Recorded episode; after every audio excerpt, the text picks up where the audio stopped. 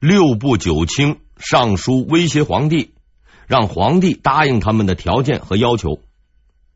刘建不愧是老江湖，他一眼看穿了刘瑾等人的虚实，根本不与他们纠缠，而是发动内阁各部直接威逼皇帝。他早已经打好了算盘，虽然这位皇帝闹腾的厉害，毕竟只是个小孩子。禁不住大人吓唬，只要摆出拼命的架势，他是会服从的。刘建的想法是对的，他这一招把朱厚照彻底给吓住了。刚上台没多久，下面的这帮人就集体闹事儿。要是不答应他们的要求，万一再来个集体罢工，这场戏一个人怎么唱呢？朱厚照准备屈服了。刘瑾等人得知消息，吓得魂不附体。他们怎么也没想到，刘建竟然这么狠，一出手就要人命。八个人马上凑在一块儿开会想对策，可是由于智商有限，谈了半天也没办法，只得抱头痛哭。朱厚照的环境也好不了多少，和刘建相比，他还太年轻。面对威胁，他只好派出司礼监王悦去内阁见几位大人，以确定一个问题：你们到底要怎样才肯罢休？王悦急匆匆的跑到内阁拜见三位大人，却意外的看到了两种不同的反应。他小心翼翼的开始询问几位阁臣的意见，还没等他问完，刘建就拍案而起，说出了他的意见。没什么可说的，把那八个奴才抓起来杀掉就是了。本来就很能砍的谢谦也毫不客气，厉声说道：“为国为民，只能杀了他们。”然而剩下的李东阳却保持沉默。面对刘建和谢谦惊异的目光，他这才缓缓的表示：“应该严惩违法的太监。”李东阳此时的奇怪表现，并没有引起刘建和谢谦的重视。他们把所有的注意力放在了王悦的身上，等待着这位司礼监的表态。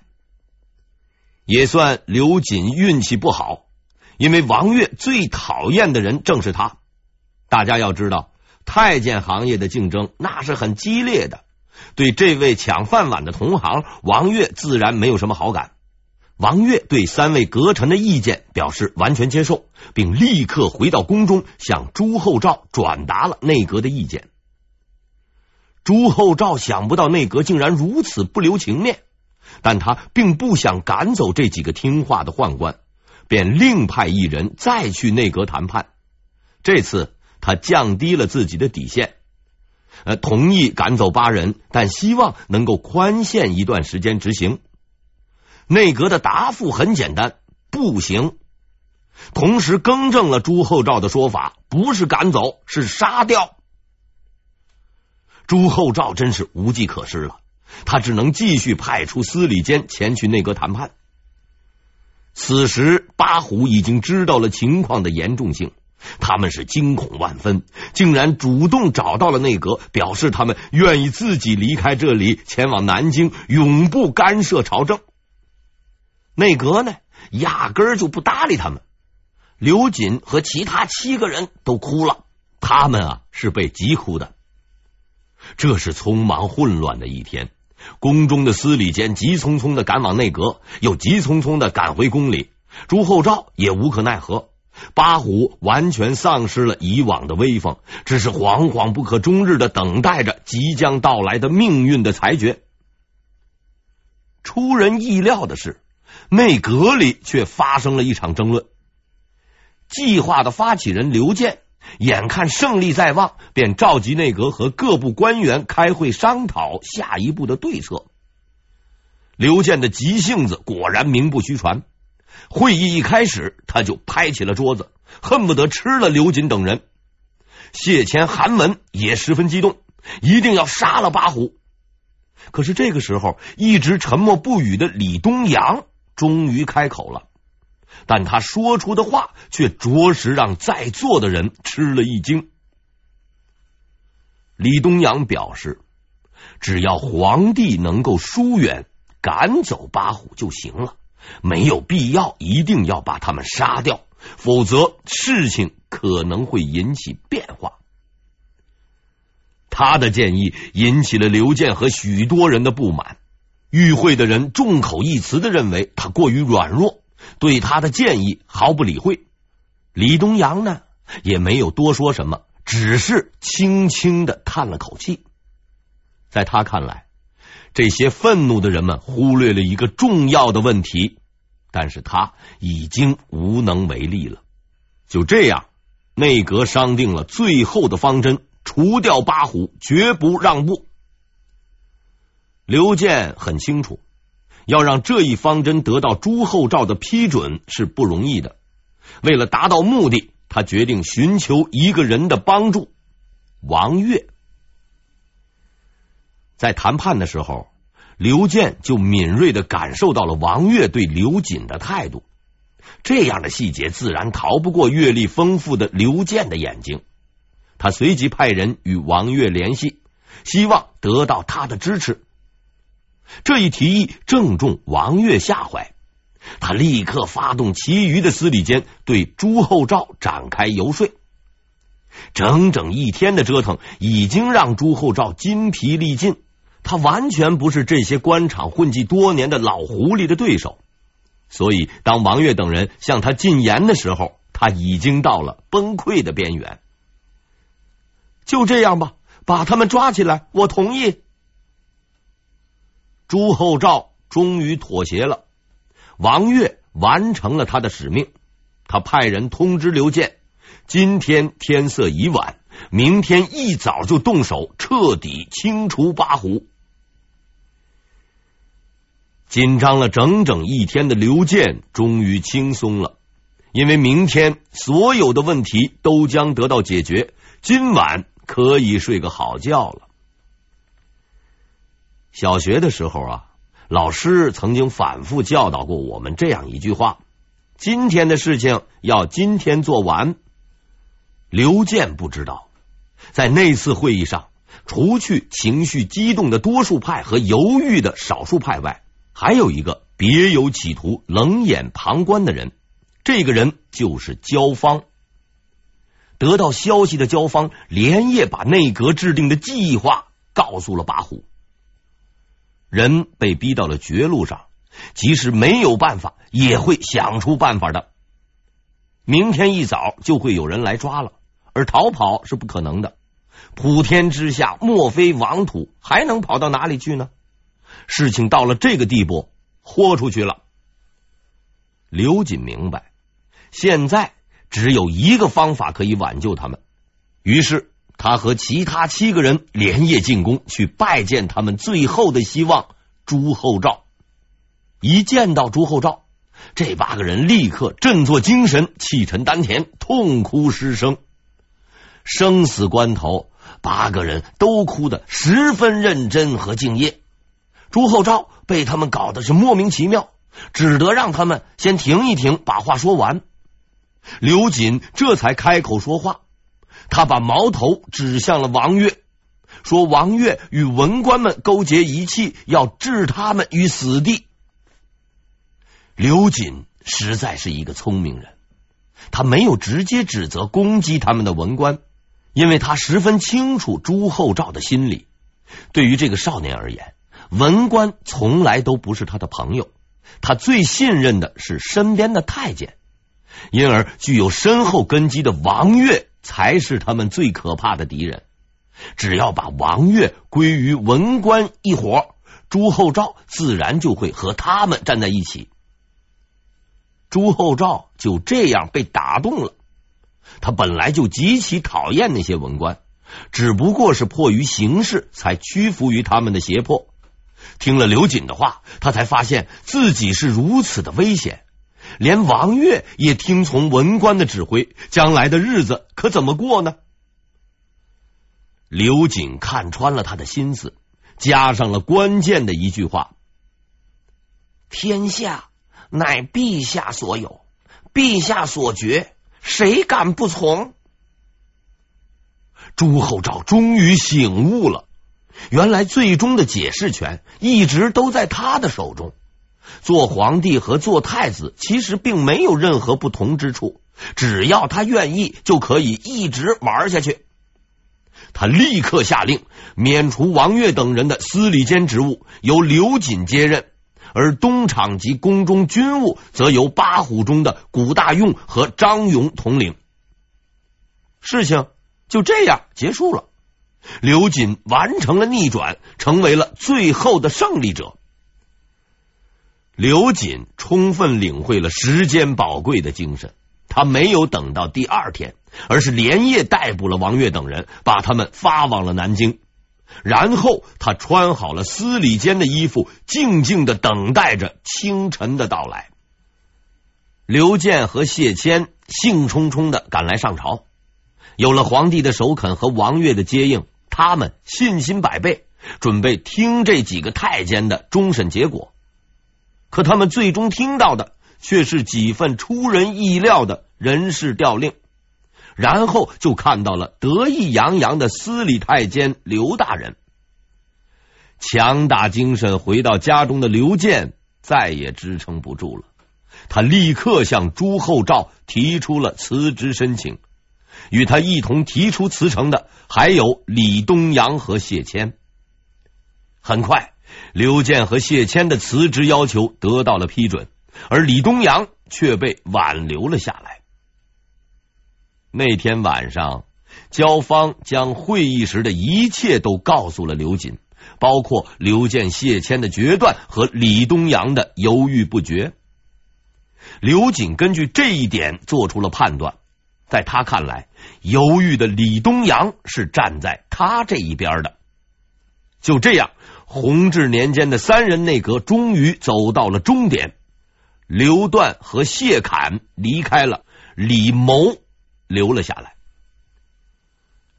离别的日子到了，李东阳在京城郊外为他的两个老搭档设宴送行。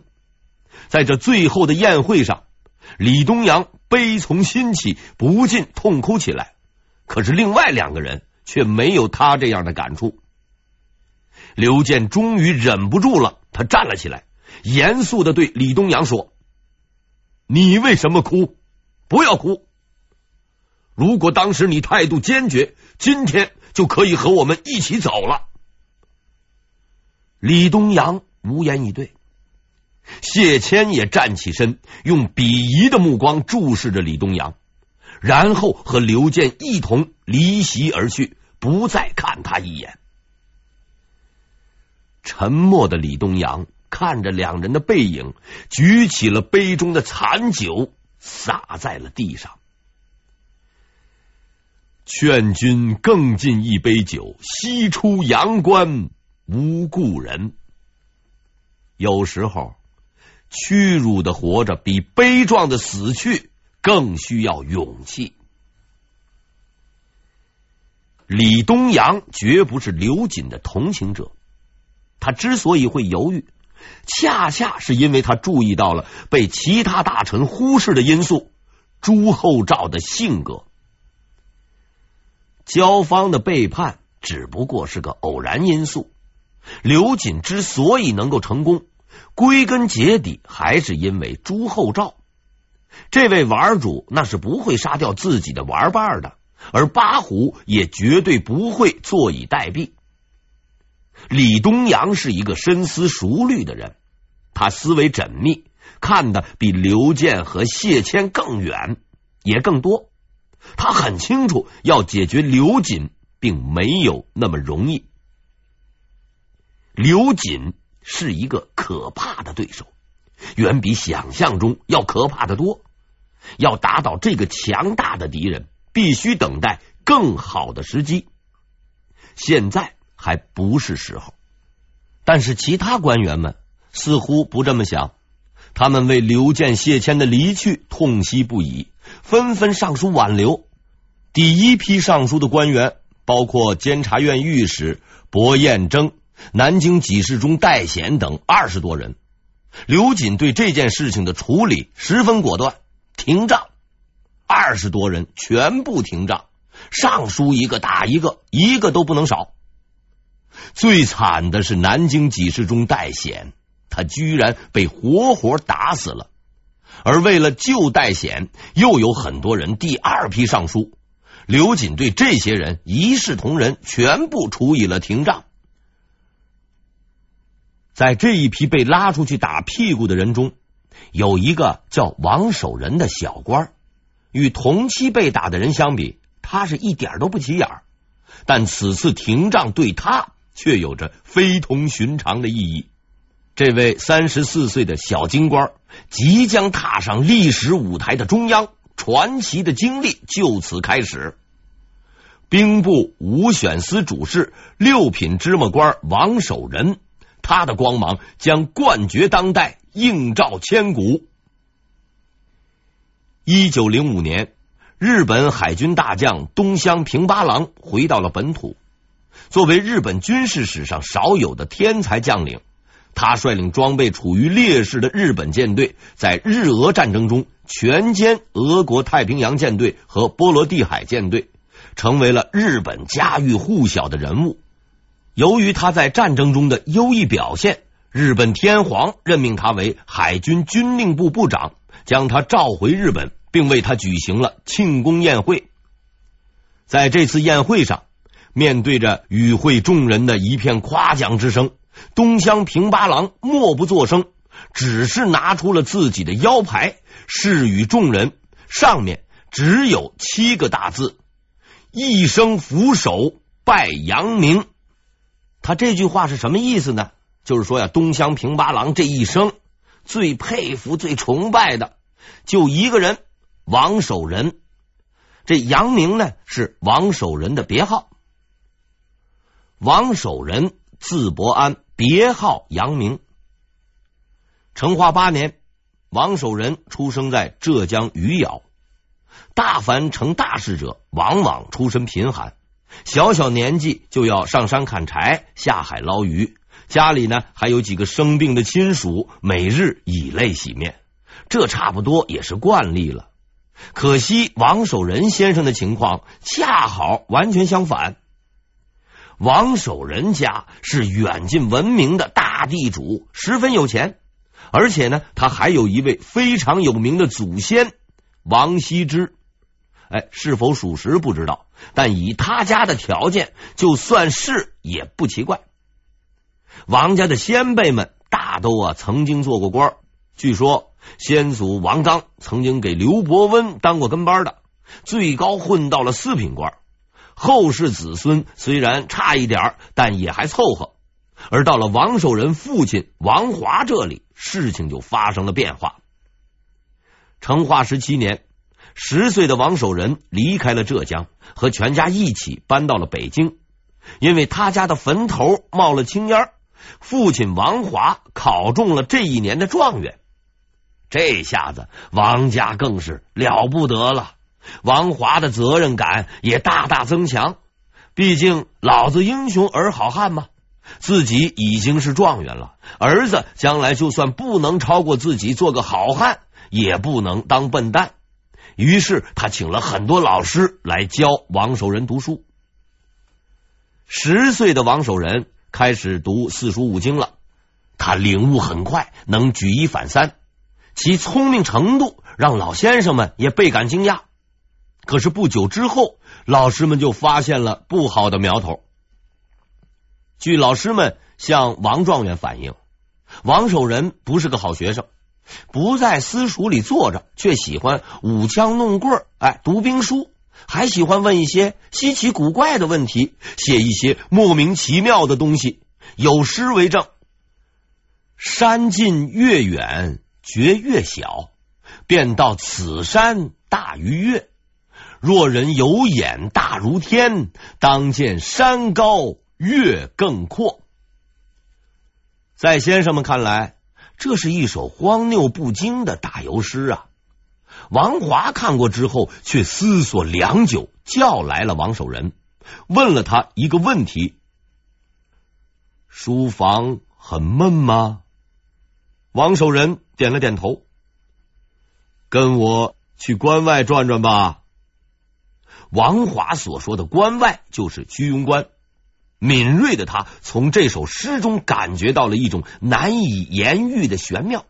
他第一次认识到自己的这个儿子非同寻常，书房容不下他。王华便决定带他出去开开眼界。这首诗的名字是《碧月山房》，作者王守仁，时年十二岁。这也是他第一首流传千古的诗作。